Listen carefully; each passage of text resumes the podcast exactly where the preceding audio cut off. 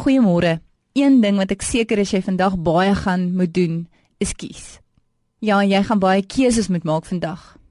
Dis nou een ding wat ons almal in gemeen het.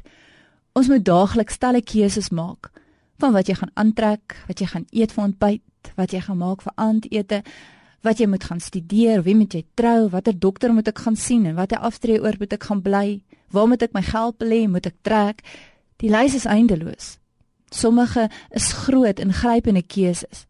Ander is sommer onbenullig. Wat is die formule wat ons gebruik om ons keuses mee te maak? Daar is baie mense wat die sterre voorspel gebruik om hulle besluite volgens te maak. Ander vra weer wild vreemdes vir raad en advies. Nou die Here het die mens op die aarde geplaas met 'n klompie keuses. Aan ons word die vryheid gegee om te besluit watter pad ons wil volg.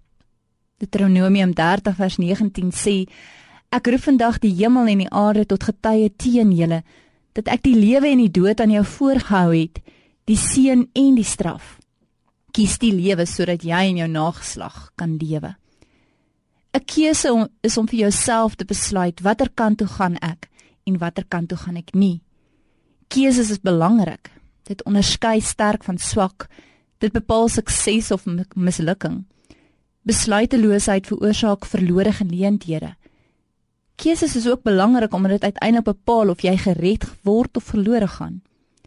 In die Bybel het ons talle voorbeelde van mense wat regte besluite geneem het en die gevolge daarvan en die wat verkeerde besluite geneem het en die slegte gevolge daarvan. As die Bybel vandag geskryf moes gewees het, sou God jou in die kategorie plaas van hulle wat goeie besluite geneem het of in die kategorie van hulle wat slegte besluite geneem het. Kom ons oorweeg saam vanoggend God se formule vir hoe om wyse besluite te neem. Heel eerste, vra God vir sy leiding. Vra hom jou te help wanneer jy besluite neem en hy sal jou nie teleurstel nie. Deur sy gees sal hy jou aanspoor om die regte keuse uit te oefen of besluit te neem as jy hom net sal vra. Vader, soek na sy wil en sy woord. Ek weet om baie dinge te doen en nie te doen nie omdat sy woord vir my so sê. God se woord is die lamp vir ons voet en die lig op ons pad. En laastens vertrou die Here met jou hele hart en moenie op jou eie insig te staat maak nie, maar vertrou hom.